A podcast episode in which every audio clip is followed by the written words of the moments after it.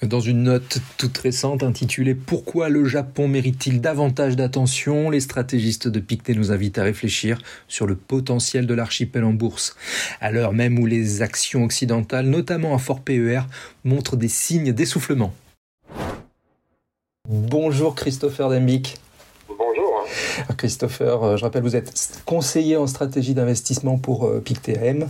Merci Christopher pour cette communication téléphonique. Je vais, euh, préciser dans un premier temps, dans cette note de Pictet, je cite, vous restez neutre vis-à-vis des actions de façon générale. Positif au sujet des, obligations compte tenu de l'environnement de taux, bien sûr, donc des taux élevés euh, longtemps. Il y a toutefois une exception, dites-vous, vous relevez les actions japonaises de neutre à surpondéré en raison de la vigueur de l'économie japonaise, ça c'est le premier point, et des changements apportés aux règles d'investissement, ça c'est le second point, changement qui facilite le retour des investisseurs étrangers. Alors Christopher, est-ce que les, investisseurs découvrent de nouveau le, Japon? Est-ce que c'était une thématique géographique euh, délaissée une thématique géographique qui avait été fortement délaissée malgré tout, il faut bien reconnaître que assez régulièrement, de manière épisodique, on mhm. avait ce retour de la thématique japonaise de la part des investisseurs. La réalité, c'est que malheureusement, jusqu'à encore récemment, euh, lorsqu'on pariait sur le Japon, c'était souvent un échec, ou en tout cas très loin des résultats qui sont attendus. Aujourd'hui, on a vraiment un changement de paradigme, alors qui est perceptible finalement dès 2022, mais qui est encore plus accentué à partir de 2023.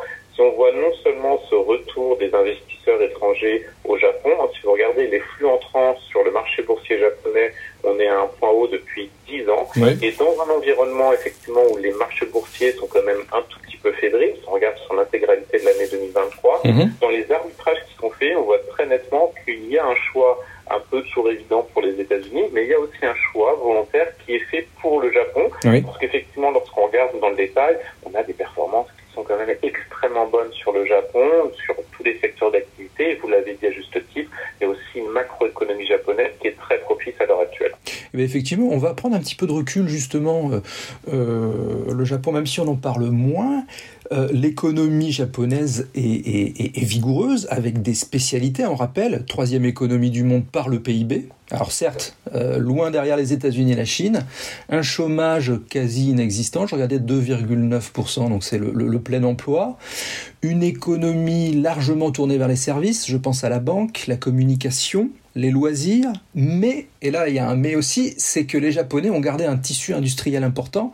Je regardais donc les imprimantes, les circuits intégrés, les pièces mécaniques et l'automobile. Si on regarde les voitures, plus les motos, plus les équipements, on est à pratiquement 20% de leur exportation. C'est selon vous encore un poids lourd de l'économie mondiale? Ah, lourd de l'économie mondiale qui a été malheureusement un peu plombé, bien évidemment, par euh, plusieurs décennies de déflation. Et oui. Et donc la première très bonne nouvelle pour le Japon, c'est qu'on a euh, tous les indicateurs en termes d'évolution de l'inflation montrent qu'on a une sortie finalement euh, de, la déflation au Japon. Donc ça, c'est déjà un premier élément qui est quand même très important. Derrière cela, lorsqu'on regarde les fondamentaux de l'économie japonaise, ils sont très bons. Euh, nous, chez Pictet, on anticipe que l'économie japonaise affiche une performance en termes de croissance de 1,5% l'année prochaine.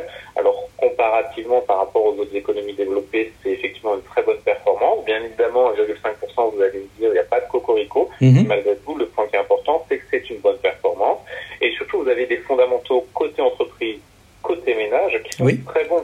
Alors, je ne vais pas vous submerger de chiffres, mais il y a, mon avis, deux données qui sont fondamentales pour comprendre cette dynamique euh, positive au niveau domestique.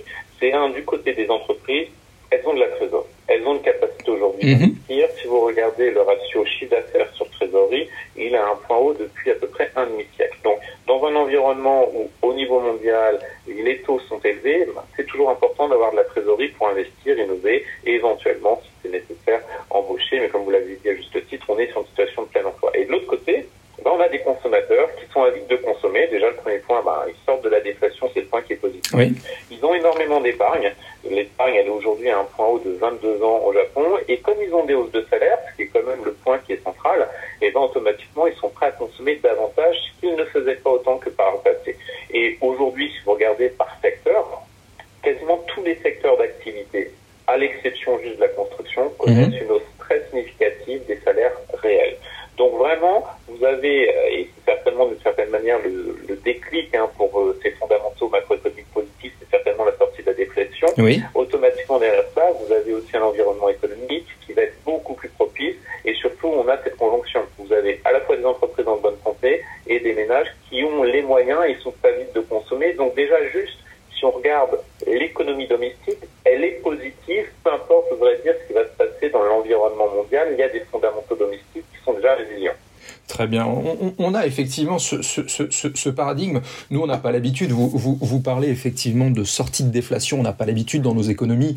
C'est quelque chose qui est, perçu comme un bienfait euh, là-bas Oui, parce que ce qu'il faut bien voir, c'est que dans une économie, on pourra toujours débattre, et les économistes en débattent beaucoup, du niveau approprié d'inflation. Et eh oui. Il y a une certitude, c'est qu'en tout cas, on peut débattre est-ce que c'est 2, 3, 4%, mais ce qui est sûr et certain, c'est qu'une économie vigoureuse, elle doit avoir de l'inflation parce que ça reflète notamment une consommation vigoureuse.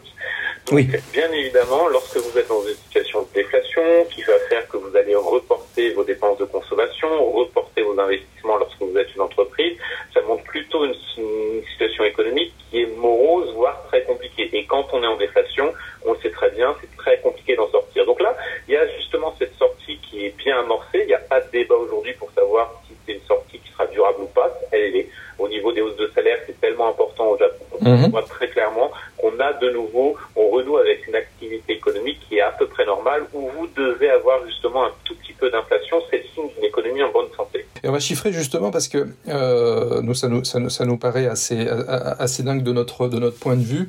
La, la, la, Banque du Japon est stoïque avec des taux directeurs qui sont euh, quasiment euh, gelés. Enfin, ils sont, ils sont gelés à moins 0,10% en se gardant une possibilité qui n'a pas encore été exploitée d'intervenir si le 10 ans euh, dépasse 1%. Là, je regardais tout à l'heure, on est entre 0,75 et 0,76, donc la marge est encore grande. Alors oui, c'est assez, c'est une anomalie, parce que bon, on le voit très nettement, hein. vous avez sur tous les pays développés aujourd'hui euh, des hausses de taux, on a atteint les taux terminaux, donc mhm. là, vous avez eu le processus de hausse de taux, et la Banque du Japon a fait un peu bande à part, alors c'est bien évidemment lié aussi à la spécificité économique, le fait qu'il y avait une déflation, qu'on en sort progressivement, etc. Euh, ça fait à peu près un an, hein, grosso modo, qu'il y a des rumeurs de marché sur ah c'est le bon moment, la Banque du Japon a enfin normalisé sa politique monétaire et à chaque fois ça tombe à l'eau. Alors dernièrement, et vous mentionnez effectivement euh, sur euh, sur le 10 ans japonais, c'est donc cette, ces mesures de contrôle de la courbe des taux, mhm. on a vu qu'elle laisse plutôt entendre qu'elle va avoir une normalisation à cet égard, une normalisation qui sera lente. Elle semble vouloir avoir un peu plus de flexibilité sur le contrôle de la courbe des taux, et c'est certainement un signal qu'elle veut normaliser sa politique monétaire. Mais entre cet aspect-là et éventuellement augmenter les taux directeurs, il peut y avoir un certain stade qui se passe, en tout cas un timing un plus ou moins long. Nous, chez BT, on anticipe qu'on aura certainement une hausse des taux très minime, euh, donc du côté de la Banque du Japon, soit fin d'année, c'est-à-dire concrètement en décembre, soit début d'année prochaine. Mais là encore, rien n'est certain et surtout, on sait que la Banque du Japon souhaite avancer avec prudence. Ce qui fait, du point de vue marché, c'est pas un vrai sujet, je voudrais dire, pour, euh, pour marché indices. En revanche, c'est un sujet, bien sûr, pour le yen japonais. Et eh oui. Foncièrement, la dégringolade du yen japonais, qui est quand même très accentuée depuis le début de l'année, c'est en grande partie lié au fait que le marché aimerait que la Banque du Japon normalise sa politique monétaire, mais elle ne le fait pas. Donc c'est ce décalage entre les attentes et la réalité qui pèse beaucoup sur le yen japonais. Alors le yen japonais, bien sûr, vous me direz, et vous avez évoqué au début les exportations. Et oui, bien sûr, c'est là que je voulais vous emmener, effectivement. Quel va être l'impact sur les entreprises La réalité, c'est que les entreprises, en tout cas cotées à la Bourse du Japon, elles sont finalement, par rapport à ce y a 5 ou 10 ans cela, beaucoup moins sujettes, beaucoup moins réceptives aux fluctuations du taux de change parce que justement, elles ont développé un marché intérieur qui est suffisamment résilient, elles ont développé une compétitivité qui n'est pas uniquement une compétitivité prix. Donc foncièrement, nous, de notre point de vue, même si le yen japonais évolue dans un sens ou dans l'autre, avec potentiellement des fluctuations importantes, hein, puisque sur l'année 2022, elles ont été importantes face au dollar et à l'euro, ça va pas vraiment impacter lourdement les résultats des entreprises euh, bourse, du côté euh, japonais. Donc pour nous, c'est pas le sujet fondamental parce que finalement, elles ont, il y a tellement d'éléments de résilience en face que mhm. l'évolution du taux de change va pas être la plus grosse problématique pour les entreprises euh, à cet égard. Donc on reste quand même assez confiant et on reconnaît bien évidemment que sur l'évolution taux de change du yen, il y a quand même beaucoup de volatilité. Hein. Il y a, toutes les anticipations de taux de change sur le yen se sont révélées fausses il y a, depuis un an, donc on rentre pas dans ce jeu-là. Mais en revanche, on a conscience que c'est pas l'élément qui va être le plus négatif pour les entreprises. Alors on a effectivement donc euh, flux de trésorerie au niveau micro, on a, parlé un petit peu euh, macro euh, anticipation de croissance, on a parlé politique monétaire, on vient de parler de, monnaie. Je, reviens sur effectivement l'un des deux gros arguments de, qui était contenu dans votre note. Vous parlez de changements apportés aux règles d'investissement qui facilitent le retour des investisseurs étrangers. Est-ce que vous pouvez nous en dire davantage? Alors, ce qu'il faut bien voir, c'est que le Japon aussi compris qu'il devait, dans un environnement qui est quand même compétitif, pour attirer les flux de capitaux devait automatiquement faire des efforts pour attirer les investisseurs étrangers. Bien sûr. En tout cas, de faciliter leur retour et ensuite le fait qu'ils restent. Donc, il y a eu plusieurs mesures qui ont été faites dans le domaine de la gouvernance d'entreprise, notamment, parce qu'on sait très bien que dans, en Asie, y compris notamment euh, dans le cas présent euh, dans l'archipel nippon, on a une gouvernance d'entreprise qui ne correspond pas notamment complètement aux critères qu'on aura aux États-Unis ou en Europe, avec beaucoup, euh, beaucoup plus de transparence qui est nécessaire, euh, avec aussi une meilleure représentativité, y compris euh, sur tous les sujets de représentativité homme-femme. Donc il y a une évolution dans, au niveau japonais qui se fait, qui est un peu plus lente, euh, bien évidemment, que les changements qu'on a pu voir, par exemple, en Europe ces dernières années au niveau des, des conseils d'administration, de la gouvernance des sociétés Mhm. Mais c'est aussi un élément supplémentaire qui va rassurer. C'est pas un déclic fondamental, il faut bien reconnaître, parce qu'il y a tellement d'autres éléments d'attractivité, mais c'est un élément supplémentaire qui peut en tout cas convaincre des investisseurs dans une stratégie d'arbitrage euh, d'aller sur le Japon plutôt que d'aller sur d'autres zones géographiques. Et euh, surtout, peut-être un dernier point en termes d'attractivité, c'est qu'aussi le, le, Japon peut être une bonne manière euh, de jouer la Chine. oui. Vous savez, il y a quand même toujours un peu d'inquiétude sur l'évolution de la Ou en tout cas beaucoup d'investisseurs se demandent est-ce que c'est le bon moment, les valorisations sont basses? Bah, le Japon aussi, ça peut être un moyen d'investir indirectement sur la relance chinoise avec moins de risques que d'investir directement sur des actions chinoises. Très bien. On, parle, euh, jusqu'alors on n'a pas parlé d'un point qui, fâche, j'ai envie de dire, qui est celui bien évidemment de la démographie. Le, Japon, c'est un pays qui pourrait perdre euh, presque un tiers de sa population en 50 ans. Donc là, c'est les, les, les, chiffres du, du, ministère de la Santé. Donc c'est eux-mêmes qui le, qui le disent. On parlait de vigueur de la consommation intérieure. On, on peut quand même se poser des, des questions à ce niveau-là, Christopher Alors oui, il ne faut pas le nier. Surtout que c'est un choix qui est très rapide des autorités. C'est un choix, je vais dire, euh, culturel et social, -hmm. politique. Euh, le Japon fait le choix d'avoir une population qui est vieillissante que ce ne soit pas compensé par l'immigration. C'est un choix qui est très clair, oui. euh, qui sera a priori pas remis en cause, puisqu'au niveau social, il n'y a pas de débat à cet égard. Donc bien évidemment, euh, une société vieillissante, on, et c'était souvent un des éléments mis en avant pour expliquer la déflation, société qui est vieillissante, donc automatiquement elle va prendre moins de risques, elle va moins investir, etc. Juste sur cet aspect, par exemple, on a eu depuis des études qui nous montrent que ce n'est pas parce qu'on a une société vieillissante qu'automatiquement vous allez avoir une population qui décide de moins consommer, qui décide -hmm. de moins foncièrement finalement ça va dépendre d'une myriade d'autres facteurs donc c'est pas l'élément qui est fondamental et surtout même si le Japon fait un autre choix de société oui. euh, il a parfaitement compris qu'en revanche il faut investir énormément sur l'automatisation oui. sur la recherche développement l'innovation la robotique bien évidemment qui sont des éléments qu'on commence à, à voir avec euh, notamment de la robotique dans les euh, dans les domaines des services qui s'est bien installé au, au niveau du Japon donc c'est un choix de société qui est très intéressant euh, et même si, bien sûr, il n'y a en revanche pas de débat sur le fait qu'une démographie déclinante, a priori, sur long terme, ça devient une croissance potentielle -hmm. en revanche, ils essayent de compenser cet aspect-là en misant énormément sur l'innovation. Bien sûr, un aspect qui est assez évident, c'est plutôt la robotique pour justement remplacer euh, des travailleurs. Ça fonctionne plutôt bien, il faut le reconnaître. Euh, vous avez des belles sociétés dans ce domaine-là. Vous en avez, alors même si le Japon a été un tout petit peu à l'écart de tout, de tout l'engouement qu'on a constaté en début d'année sur l'intelligence artificielle, oui. beaucoup moins de sociétés japonaises qui sont directement touchées par l'intelligence artificielle, en tout cas qui sont cotées en bourse, qu'aux États-Unis typiquement. On a, on a eu quelques-unes qui sont en tout cas développent des systèmes d'intelligence artificielle. Elles sont minoritaires à la bourse de Tokyo, mais elles sont bien présentes. Donc vous avez à la fois la robotique où le Japon est très bien avancé, ça y a pas de débat, et ensuite l'étage supplémentaire va être bien sûr d'intégrer davantage l'intelligence artificielle. Donc le Japon reste malgré tout une zone assez intéressante à cet égard. C'est une zone un peu expérimentale, un petit mm -hmm. choix assez inédit. moi, la démographie, tant qu'elle est prise en considération, qu'il faut compenser d'une manière ou d'une autre, en l'occurrence, c'est recourir à la robotique, euh, et le, Japon le fait plutôt bien. Ça reste un défi, faut pas nier. Ça reste, du point de vue purement macroéconomique, bah, un problème en termes de croissance potentielle. Bien sûr un secteur sur du, euh, sur du long terme de croissance, quand vous avez une démographie qui est plutôt euh, dynamique.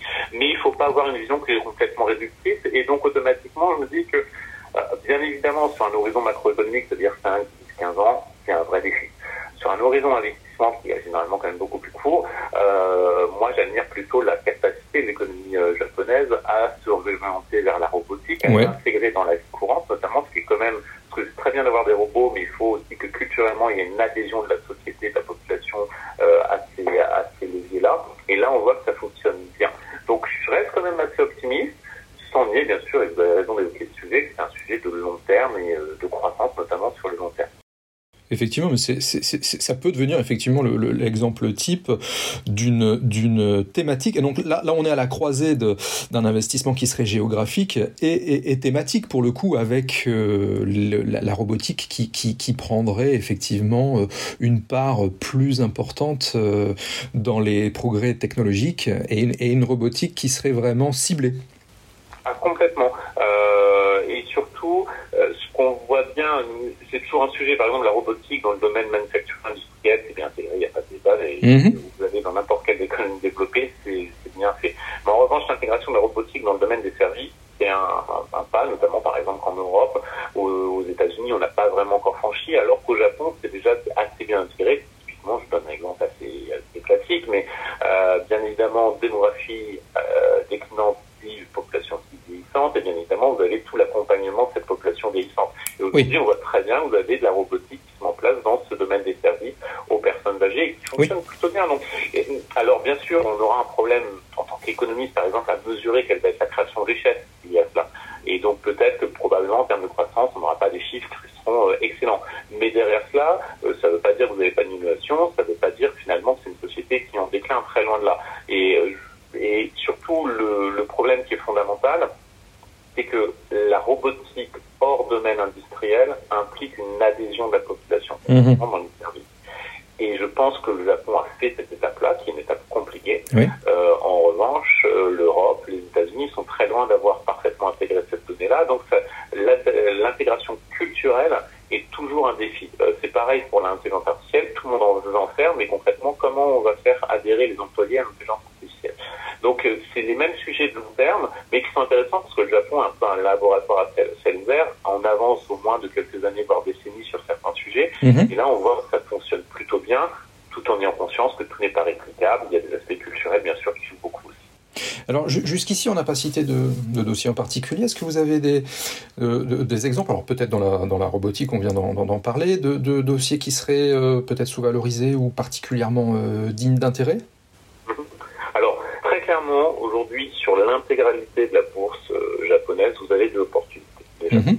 En revanche, on est fin 2023 et vous avez déjà eu une belle envolée de certains secteurs d'activité. Typiquement, dans le domaine du secteur bancaire et financier, pour nous, on considère qu'à l'instant T, la hausse, elle est certainement derrière nous. Mhm. On va plutôt rester à l'écart de ce type de dossier. En revanche, vous avez très certainement une hausse qui va pouvoir continuer de s'amplifier sur plusieurs segments. Alors, vous avez tout d'abord tout ce qui va être dans le domaine de l'automatisation euh, des semi-conducteurs sans, sans, grande surprise, parce que là, vous bénéficiez bien sûr de valorisations qui sont encore attractives. Vous avez aussi, comme je vous le disais, le fait que la, le Japon et la Chine sont très dépendants économiquement de l'autre, et dans tous les cas, ces entreprises de ces secteurs-là de massimisation vont bénéficier de la reprise chinoise. Et je m'intéresserai aussi à tout ce qui est aujourd'hui dans le domaine touristique au sens large, mhm. pour une simple et bonne raison, euh, alors là, c'est pas tant la consommation intérieure qui va jouer, c'est bien plus euh, au niveau euh, de la relance chinoise. C'est que depuis le mois d'août dernier, vous avez donc les voyages organisés qui sont de nouveau autorisés par la Chine. Et où vont les Chinois Alors on a toujours cette vision qu'ils vont beaucoup en Europe, mais ils vont surtout beaucoup au Japon. Et les Chinois au Japon, c'est à peu près un tiers du total des dépenses de consommation des touristes au Japon. Et donc automatiquement, dès 2024, tout ce qui va être secteur adossé au tourisme, donc euh, hôtellerie, restauration, etc., vont mhm. en bénéficier. Donc vous en avez pas mal de, d'entreprises qui sont sur ce segment d'activité-là également à la Bourse de Tokyo. Donc il y a un beau, une belle, belle panoplie très clairement aujourd'hui de secteurs d'activité qui sont intéressants du côté japonais. Je voudrais dire, si je résume un peu sommairement, là je vous ai donné quelques exemples précis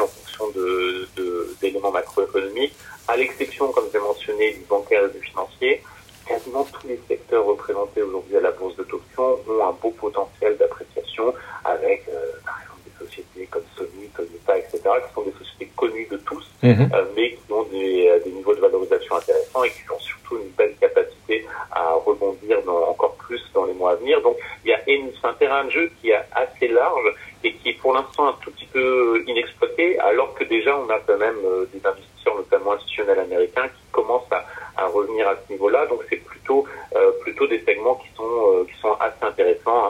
Hein. Je, il y a énormément de sociétés qui vont en bénéficier. C'est intéressant. Euh, c'est-à-dire euh, concrètement, euh, dans un, dans un portefeuille, voilà, si on se dit je vais commencer à intégrer une poche action japonaise, c'est vraiment pour un, un, complément stratégique qui, serait, qui serait plutôt, plutôt offensif. Hein, ah, tout à fait, complètement, avec peut-être une exposition tout petit peu plus forte à, mm au segment à l'intérieur de ce portefeuille, de, au segment de l'automobile, les puces électroniques, il y a des belles sociétés comme Tokyo Electron, etc., qui ont Et mm ça, ça peut dynamiser pas mal un portefeuille. Et c'est aussi, comme je vous le disais, une, une, manière un peu détournée de jouer la Chine sans être exposé directement éventuellement euh, à la Chine. Donc il y a énormément aujourd'hui d'arguments en faveur de l'intégration euh, du Japon dans un portefeuille d'investissement. C'est intéressant. Dernier point, euh, est-ce que est-ce qu'on peut se dire toujours délicat, mais est-ce que la situation au Japon, est-ce qu'elle serait étanche par certains aspects à la situation géopolitique au, Proche-Orient Autrement dit, est-ce que le risque de, de, de, reflux boursier euh, à la lumière des événements géopolitiques au, Proche-Orient est beaucoup moindre là-bas que chez nous? Oui. Euh, alors, par exemple, typiquement, euh, suite aux derniers événements géopolitiques, on aurait pu euh, légitimement voir un renforcement du yen japonais, japonais valeur mm -hmm. Ça s'est pas produit. Mhm. euh, ce qui montre aussi que le risque géopolitique, euh, la manière dont c'est intégré dans les cours du marché euh, va souvent différer. Euh, et c'est souvent un effet très très court terme. Donc je voudrais, sur l'aspect géopolitique au sens large, très très loin d'être optimiste pour les années à venir. Vous avez oui. l'élection présidentielle aux États-Unis, c'est ça. un risque politique assez important l'année prochaine. Est-ce que pour autant ça va entraîner euh, des arbitrages défavorables au Japon non, à mon avis, euh, pas du tout. Ça va pas non plus entraîner des arbitrages favorables. À mon avis, ça va être plutôt neutre à la toute fin, euh, parce que fondamentalement, ce qui va compter plus aujourd'hui euh, au niveau japonais, c'est vraiment ce qui se passe au niveau local, au niveau domestique, et ce qui se passe au niveau de ces entreprises euh, qui ont, euh, encore une fois, un, potentiel qui est énorme, et, et surtout peut-être l'élément qui est fondamental, c'est bien sûr, ce sont des belles sociétés. Une entreprise comme mmh. Sony, euh, c'est bien sûr une très très belle société. Euh, vous avez un chiffre d'affaires qui est euh, extrêmement important. même chose pour Toyota, mais surtout elles oui. ont de la trésorerie. Et ça, ça va être un élément différenciant dans les années à venir, dans un contexte global où les taux ben, sont quand même élevés. Et donc les sociétés donc de qualité qui ont de la trésorerie, peu d'endettement, c'est elles qui vont plutôt bien s'en ressortir. Et côté japonais, c'est plutôt le schéma actuel. Eh bien, merci Christopher pour, euh, pour vos lumières, pour tous ces éléments d'analyse. Je rappelle que vous êtes conseiller en stratégie d'investissement pour Pictet. Je souhaite une excellente journée Christopher.